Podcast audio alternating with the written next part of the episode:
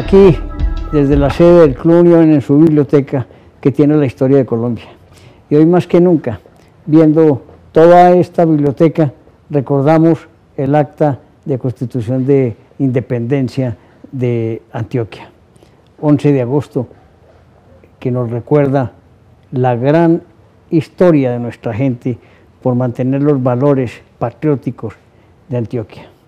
E invitamos a Alejandro Posada Jaramillo, un hombre joven, con una dinámica eh, de trabajo por la ciudad importante, que da dignidad y representa los valores antioqueños.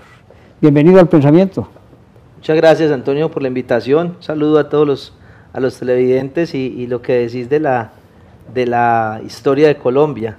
Viendo acá detrás de cámaras todos los grandes personajes colombianos en caricatura, me impactó eso desde que entré al estudio. Y no, muchas gracias por lo, por lo que decís. Y, y sí, aquí lo que, nos, lo que nos mueve es el valor cívico que se ha perdido tanto, ese civismo que se ha perdido tanto en la ciudad, y no solo en la ciudad, sino que creo que en el país, y es de que nos duela, de que nos duela de dónde somos, de que nos duela eh, la ciudad, que nos duela el departamento, y, si no nos duele tanto eso tan allá, que nos duelan nuestros hijos, nuestros padres, que nos duela quién construyó todo esto, quién lo ha construido a través de la historia y qué le vamos a dejar a nuestros hijos y nietos. Estás aquí hablando del pasado, presente y futuro de Antioquia. Además, Antioquia eh, no es Medellín, son 125 municipios donde se puede vivir y se podría vivir si generamos mejores condiciones de vida. Y para allá vamos, señores, para allá vamos, para hacer una Antioquia nuevamente, Antioquia la Grande. Así es, ahora que decís 125 municipios, Antonio, pues yo tengo la oportunidad de conocer 120 de los 125 municipios de Antioquia. Y, no solo es conocer, porque cuando nosotros vamos de turismo a un municipio, pues uno, uno va al parque, ¿cierto? Al parque y se toma un tinto en el parque y almuerza en el parque y ya. Eh, nosotros por mi trabajo, por cuestiones laborales, tuve la oportunidad de conocer las entrañas de esos 120 municipios que conozco. Y las entrañas son sus veredas, eh, yendo a, veredas y a corregimientos de, algunos municipios de, Antioquia, eh, a cuatro horas, cinco horas, a, a cuatro horas a lomo de mula. Cuéntele a la audiencia, ¿por qué razón conoció todos esos municipios? ¿Trabajando con quién? Bueno, es muy importante y, en esto yo siempre he sido un agradecido y creo que, que en la vida esa es una de las principales cualidades y virtudes que un ser humano debe tener el ser agradecido. Y soy un agradecido con la Fundación EPM. Eh, durante eh, tuve la oportunidad de estar allí durante seis años y, medio más o menos. Y por ese trabajo que hacíamos en la fundación, tuve la oportunidad de conocer esos 120 municipios y sus, y sus veredas. Entonces, para retomar, eh, conocimos veredas a cinco horas a lomo de mula, a cuatro horas en lancha, montamos en, en, nosotros le llamábamos transportes veredales, que nunca pensamos conocer, Motorrodillo en Caracolí Cisneros, eh, Garruchas. Ese, transporte en las en las en el, ferrocarril es simpaticísimo, ¿no? Muy bueno y, y, da vértigo. No, pues da, vértigo, claro, además he, conocido de accidentes de frente que se chocan los los las, eh, los motocargueritos. Ellos y hay partes donde la moto la sueltan del, del planchón donde uno va, que es como unas sillitas y dejan ir solo el planchón porque es como embajada y dejan ir solo el planchón y ahí es a lo que si se encuentra con algo pues se va a chocar, tenga de duro. Pero es, es muy, o sea, es conocer las realidades del departamento. Pero, pero demuestra primero la creatividad. La creatividad, es verdad. La forma de superar las dificultades. Tema de garrochas, tema de pasar los ríos. Hombre, es que el antioqueño es un, un, un hombre de admirar. Eh, no solamente de, de ahora, sino de, 200 años atrás, casi que desde la conquista cuando fuimos, fuimos construyendo nuestra raza, una raza eh, multirracial, negros, blancos, amarillos, indios, eh, mestizos, una locura, pero todos tenemos como ese, ese, ese ADN que nos caracteriza, ¿no? Y, me, me, parece muy simpático que, nombre, que, que eso, porque eh, en Antioquia, por ejemplo, en los 120 municipios, uno miraba todo eso, la capacidad del campesino de transportar sus productos y de hacerlos llegar a, la cabecera municipal como sea, en, diferentes transportes veredales. Durante el programa, y lo puedo decir acá, el programa que yo trabajé en la fundación se llamaba Agua para la Educación, o se llama Agua para la Educación, Educación para el Agua. Un programa bien bonito que se trataba era de llevar agua potable a las diferentes eh, veredas, escuelas rurales de todos los departamentos de Antioquia, de todos los departamentos, del departamento de Antioquia, perdón, de, los municipios. Y el programa fue tan exitoso, fue tan exitoso que se extendió a otros, a otros departamentos de Colombia, en Cundinamarca, en el Chocó, en, Boyacá, norte de Santander, en el Cesar, una cantidad de departamentos, y, no ve uno esa, esa, eso que, hace, que sí hace el país, esa, esa creatividad, en otras partes de pronto no se ve tan marcada. Hombre, usted en esos 120 municipios, si yo le preguntara y se lo pregunto aquí de, imprevisto, son de, varias regiones, hay antioqueños de, la zona eh, atlántica, otros del interior de, Antioquia, pues, y hacia el sur. Hombre, ¿qué característica común identifican ellos? Bueno, lo, aquí a mí me da, porque empiezo como a recordar cosas, se le vienen a la, a la cabeza cosas. A mí me causaba, me parecía muy simpático en la zona de Urabá, eh, pues hay una cultura, no lo podemos negar, es una cultura más costeña, por su cercanía a Montería, entonces Arboletes, Necoclí, una, y hablan, hablan costeño. Mi trabajo en la fundación, eh, yo hacía unos talleres eh, educativos ambientales y socializábamos el proyecto ante la comunidad.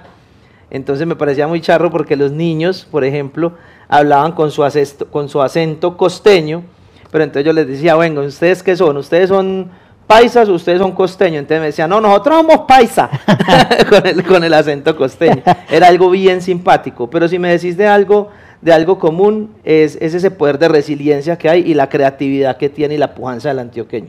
Eso lo tienen todos así vivan en una zona más costera, por ejemplo, la zona del, de, Caucasia, de Nechí, que también son zonas que, tiran más hacia, hacia la costa, eh, siempre ellos tienen ese arraigo paisa y eso, y eso es muy bonito verlo en, las, en diferentes veredas y en los diferentes municipios. Hombre, eh, eh, igual se debe ver en las tierras lindantes con el Chocó, ¿no? Sí, sí. ya tenemos un municipio que, que por fin se pasó para el Chocó. Aunque eh, era nuestro, ¿no? Sí, y hay uno, se me olvida el nombre, eh, de Atrato, Carmen de Atrato. Carmen de Atrato es, eh, colinda con, Ciudad Bolívar. Es a una hora, es a una hora. Y vos llegas a, a, Carmen de Atrato y eso parece paisas.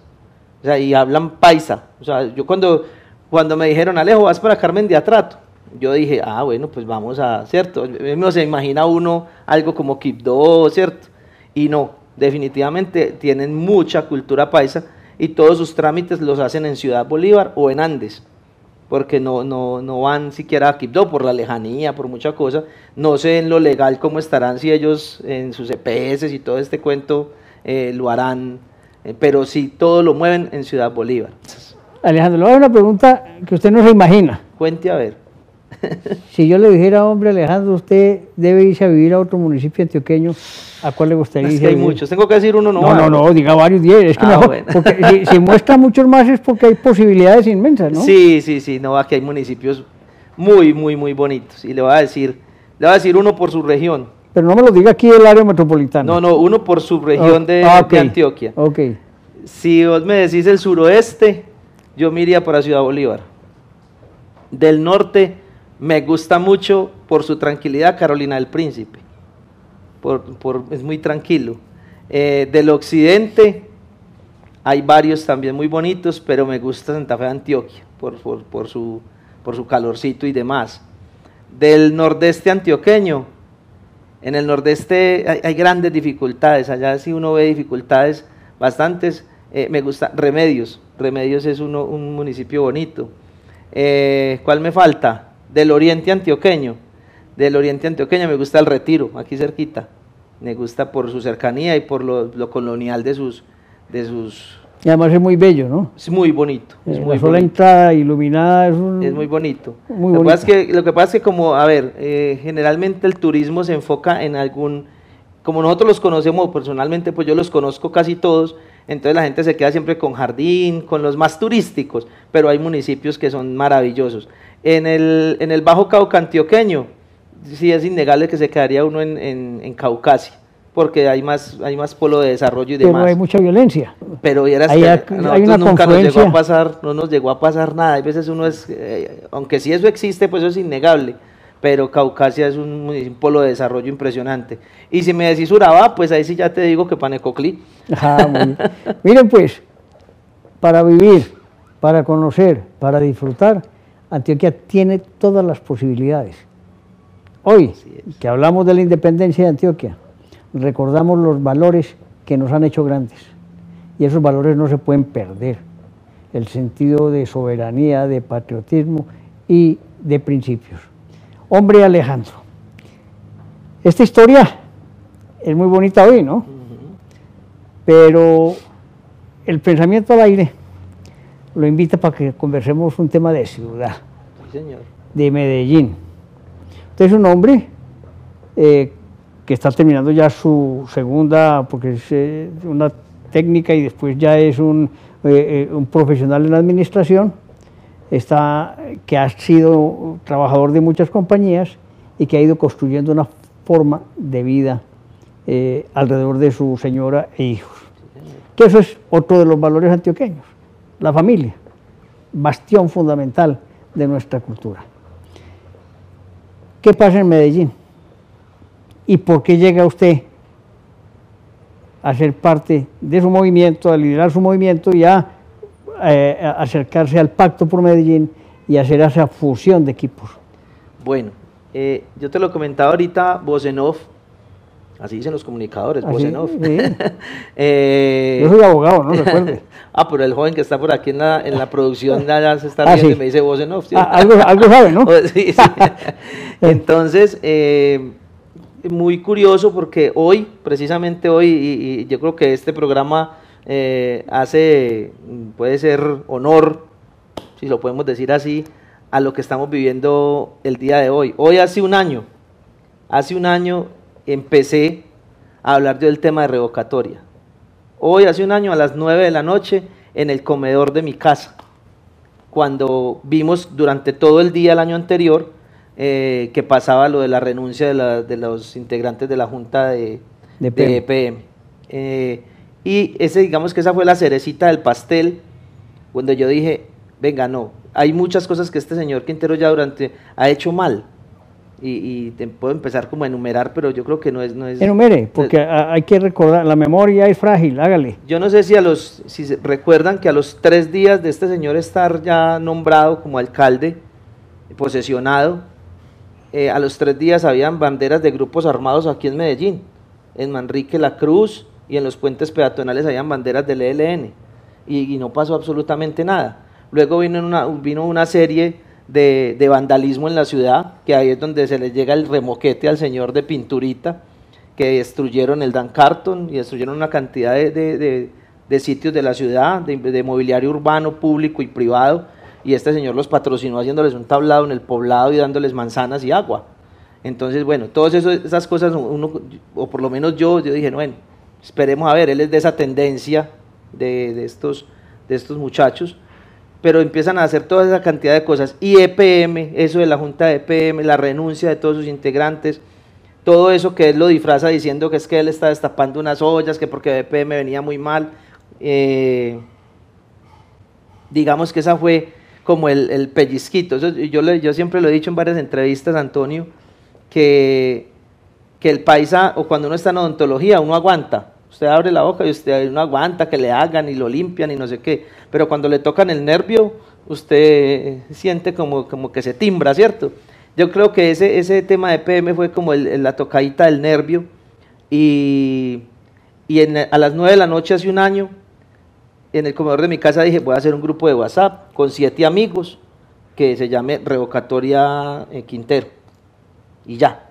Y yo dije, pues esto no sé si tendrá mucha trascendencia, pero para que hablemos bobadas ahí, que ellos eh, eh, también inviten a la gente, ¿cierto? Y hablemos de la revocatoria, de qué es eso. Y te lo digo, lo he contado en varias entrevistas. A las dos horas, a la hora y media, habían cuatro grupos de WhatsApp absolutamente llenos, con las 256 personas que, que, que, él deja WhatsApp hacer cada grupo. Me llaman a comunicador y me dice, Alejo, te enloquecer. Apague ese celular y yo mañana le digo qué hacemos. Lo apago, al otro día ese, el celular no daba abasto. Eh, hay una red social que se llama Telegram, hace un año muy nueva todavía, pues acá en Medellín muy nueva, en Colombia, y forma un grupo de Telegram, y ese grupo de Telegram se llena con 1500 personas en una hora. Entonces, y, siempre también lo digo, yo creo que a, mí me pasó con la revocatoria lo que le pasó a Quintero con la alcaldía. Quintero se encontró la alcaldía, aunque no tan encontró porque hizo alianzas macabras con mucha gente, pero nadie pensaba que, Quintero iba a ganar. Lo mismo nos pasó, yo creo, me pasó a mí con el tema de la revocatoria, porque no, yo no pensé que eso fuera a tenerlo en lo, por lo que estamos aquí sentados, Antonio, vos y yo, hablando de revocatoria cuando eso, la gente no sabía qué era eso. El ciudadano del común no, tenía idea, eh, incluso el mismo, la misma palabra es rebuscada, revocatoria de mandato, la gente no sabía qué era eso. Y empezamos nosotros y empezó a llegar gente. Entonces empezó a llegar Andrés, empezó a llegar eh, Julio, y empecé yo a buscar por las redes sociales, por Twitter, por Facebook, quién hablaba lo mismo que yo, o sea, quién estaba de acuerdo con todo eso, quién tenía ese mismo objetivo. Entonces conozco a Julio González que estaba trinando cosas de revocatoria, conozco a Andrés. que, hace parte y, hace parte. Primero Antioquia. Eso es, y hace parte del Pacto por Medellín. Y por allá en diciembre dijimos, vamos, venga, hablamos, nos reunimos varias veces y dijimos, venga, nosotros estamos hablando de lo mismo. Le voy a hacer una interrupción, para hacer una publicidad aquí.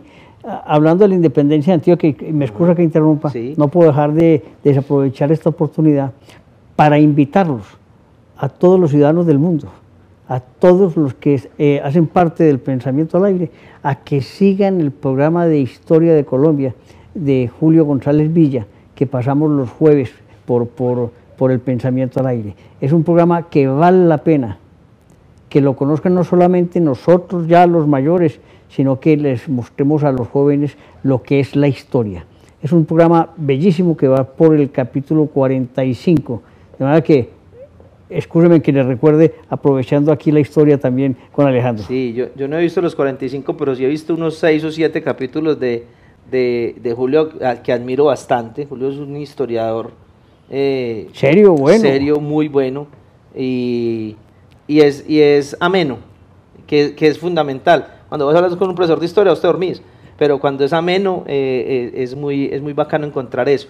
Bueno, retomemos, retomemos nuestra historia. Listo. El, eh, Firmamos el Pacto por Medellín, las cinco iniciativas que hablábamos del mismo idioma, y empezamos a, darle forma a todo esto, lo que el ciudadano ya conoce, las trabas que hemos tenido, una cantidad de cosas, pero bueno, aquí estamos un año después, eh, seguimos con el, con, el, con el tema revocatorio. Nosotros, Antonio, en este momento ya tendríamos que haber enviado las firmas a Bogotá, si esto no hubiera tenido tantas trabas, cuando nos callaron en la audiencia pública, una cantidad de cosas que, que uno piensa, hombre, en un país eh, normal, democrático, pero democrático de verdad, eh, esto no tendría que haber pasado. Todas esas cosas que nos han hecho, este proceso incluso, pienso yo, no, no, el alcalde lo tendría que defender, porque yo no voy a defender mi revocatoria, ¿cierto?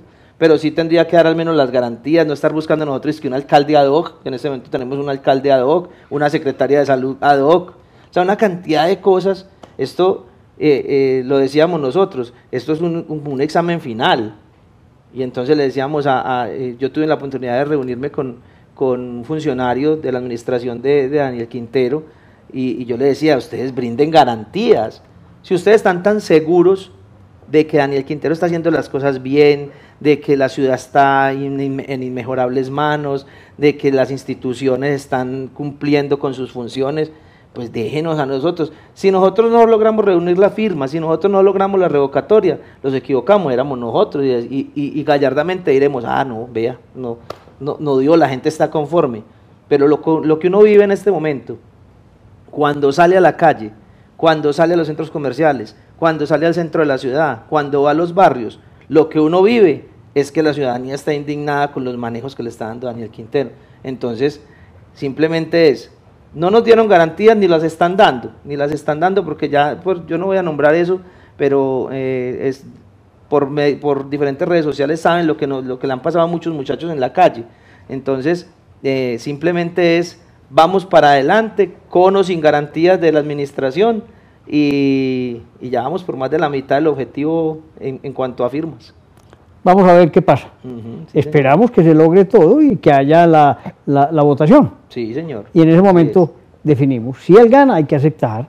Si se pierde, pues hombre, muchas gracias. Sí, porque igual, eh, y esto hay que tenerlo claro, si nosotros, si no puede haber, ah, entonces vamos a volver a recoger, no, ya, ahí, ahí, muere, sí, ahí muere la cosa. Esperemos que la gente entienda eh, que este es un ejercicio democrático, que no se trata de irrespetar a nadie, que no se trata de, inclusive de aspectos personales, sino son aspectos de ideología, de pensamiento y de manejo de ciudad. Recientemente también entrevisté a, Andrés, que es otro hombre del Pacto por Medellín, que seguramente ya tuvieron la oportunidad de ver en el programa. Y, mostraba lo mismo, esa indignación, un hombre civil, un hombre que no es político, pero como todo ciudadano tiene derecho a ser política, mostraba esa incertidumbre y ese sinsabor de la persecución. Pero vámonos, digamos que existe persecución, que estaban en el proceso de firma y que se quiere una revocatoria. Yo creo que va coincidiendo eh, muchas personas en ese tema y que el pacto por Medellín, como lo vieron también recientemente, la foto de unidad, eh, y, de tranquilidad para todos los ciudadanos sepan que es un grupo unido. ¿Es correcto? Así es. ¿Qué pasa después, hombre, Alejandro? Bueno, se viene, vamos a hablar del después, hay revocatoria. Se ganó. Se ganó, listo, nos, nos avalaron las firmas, eh, llegamos al proceso electoral y, y, cumplimos con los 300 y pico mil de boticos y se viene lo otro. Y lo otro es que... Y se gana con la mitad más uno, pues. Y se gana con la mitad más uno, pues pasando, pasando el umbral. ¿Qué tendríamos que hacer ahí? Mirar baraja de candidatos. Mientras, mientras tanto, eh, el alcalde lo nombraría eh, el presidente Duque o el gobernador de Antioquia, un alcalde temporal, interino, mientras se hace la, las elecciones de nuevo. 30 días después se debe ir a elecciones. Sí, se debe ir a elecciones. Durante ese tiempo, pues yo pensaría, durante ese tiempo, póngale los dos añitos que quedarían faltando, eh, ojalá, ojalá un alcalde cívico, un alcalde cívico que le, que le duela a esta ciudad, un alcalde o un candidato pro revocatoria, eso es muy importante, eso es muy importante porque aquí puede llegar, y usted sabe que eh, en el mundo estamos y en el mundo político, peor aún, eh, puede llegar muchos a, a pescar en río revuelto, ¿cierto? Entonces yo pensaría que tiene que ser alguien, personas que hayan apoyado de frente la revocatoria, que sean pro revocatoria y que, y que no le hagan este mal que le está haciendo a la ciudad eh, eh, Daniel Quintero. Una de las cosas que también me parece que hay que resaltar es que todos los que están en el pacto no tienen aspiraciones políticas. Absolutamente. Es un movimiento cívico, pero se requiere a los políticos para, para que hagan campaña. Es que, es que, lo que pasa es que el, político ha sido tan satanizado, ¿cierto? Tan, tan, por, por, por muchas razones, algunas muy válidas, otras no tanto, pero, pero esto es un movimiento ciudadano. Yo te digo cómo empezamos. Yo te lo, lo, acabé de decir, siete personas por un WhatsApp y ahí no había ni, en ese momento no había ningún político, ninguno, absolutamente. Eh, es que el político antes de ser político también es ciudadano y también le duele entonces, si le duele lo que está pasando por esta ciudad, bienvenidos. Aquí por, por las redes sociales, por Twitter principalmente, hay muchos que se han venido jugando, se han venido jugando y uno puede decirlo abiertamente porque ellos lo dicen por su red social. Entonces, aquí está Juan David Alderrama, aquí está Bernardo Alejandro Guerra, aquí está Gabriel Dib, una cantidad de concejales, no concejales, candidatos. Y entonces, eh, eh, lo charro y una de las estrategias, por ejemplo, de Daniel Quintero y de su equipo, es uribizar esto este, este, este, este, proceso lo han uribizado totalmente. Entonces, en los nombres que te acabé de decir, vos ves que hay personas que abiertamente no son uribistas. Simplemente son personas que nos está doliendo este tema de la ciudad, por lo que hemos vivido, por lo que estas instituciones las vemos mal manejadas. No sé, yo creo que, te has enterado por diferentes redes sociales y diferentes medios. La crisis del INDER hace cuatro días estalló. Se viene una crisis. ¿Qué pasó? ¿Qué pasa ahí usted que está más dateado? Bueno, en el INDER, más de la mitad de los profesores, yo creo que más, en un porcentaje mayor, los profesores instructores en los barrios de Medellín, en los barrios populares principalmente, donde el INDER tiene más injerencia, eh, no, no tienen instructores las personas, por ejemplo, los adultos mayores que hacen gimnasia, hidroaeróbicos donde hay piscinas, eh, toda esta gente está sin, sin, sin, instructores. Y te lo digo, y, me ha afectado a mí directamente. Mi hijo entrena tenis y lleva mes y medio sin entrenar porque no hay instructor. El instructor me llama hace ocho días y me dice, eh, es muy particular porque es el único, la única persona que me dice así en la vida, don Alejo, mm. don Alejo, eh, no hay no hay, yo pensé que me llamaba a decirme, ah, vea, Jerónimo ya vuelve, ya vuelve a, los entrenamientos. Cuando me dice, no, don Alejo, no hay, no hay contrato y, y lo que nos dicen es que por ahí hasta octubre. ¿Cuál es la razón? No hay presupuesto. No hay presupuesto. Que no había presupuesto. ¿Y cuántos profesores están sin trabajo? No, pues yo no, sé el número, pero la gran cantidad. Pues vieron la marcha ¿Viste la marcha que hubo de, adultos mayores en, por toda la 78 y la canalización? Eran más de 800 personas que se tomaron las oficinas del INDER y le dijeron unas cuantas verdades al director del INDER. Y le dijeron, entre una, por ahí vi varios videos de, ciudadanos que se le acercaban, pero vi una que se volvió muy viral cuando le decía, es que no hay instructores en los barrios, no hay instructores para los adultos mayores, ni para los niños, ni para los, ni para los adolescentes pero la planta de cargos de la administración está duplicada. Entonces, ¿por qué si hay, si hay presupuesto para pagarles a ustedes? Yo hice un video y no lo alcancé a subir, se me olvidó subirlo y ya pues es tarde, donde vimos más de 18 camionetas paradas en el INDER y tengo un vecino que vive ahí diagonal a donde son las oficinas del INDER en el sector del velódromo y me decía, Alejandro, esas camionetas, esas 18, 20, hay veces son hasta 30 camionetas ahí parqueadas, ni salen ni salen. Eso se queda ahí y a esa gente le pagan normal el, contrato del transporte. Y entonces uno dice, pero, pero si el, digamos que el, alma del INDER es servirle a la comunidad, es, es, la, es, la, institución más querida de los medellinenses, por encima incluso de EPM y de otras instituciones, y, y el INDER en este momento está mal manejado por su dirección y por quien, quien pone el director del INDER, pues obviamente el alcalde. Entonces es lamentable, no sé cuántas personas, me decía una señora dentro de esa marcha, me decía, Alejandro, es que yo soy hipertensa y yo necesito mi ejercicio diario. Son 30 minutos, 40 minutos diario y yo lo hacía con mi instructor todo el tiempo. Hoy llevamos mes y medio parados, entonces eh, no sabemos nuestra salud cómo se va a ver afectada. Bueno, dirán ellos que entonces lo puede hacer solo el ejercicio, ¿no? Pero se necesita la motivación. Claro, eh, a eso voy yo, un tema de motivación, de ver sus amigos. Eh, ese, es el tema de ciudad. Cómo se vive la ciudad. Así es. Otra tragedia fue el jardín botánico, ¿no?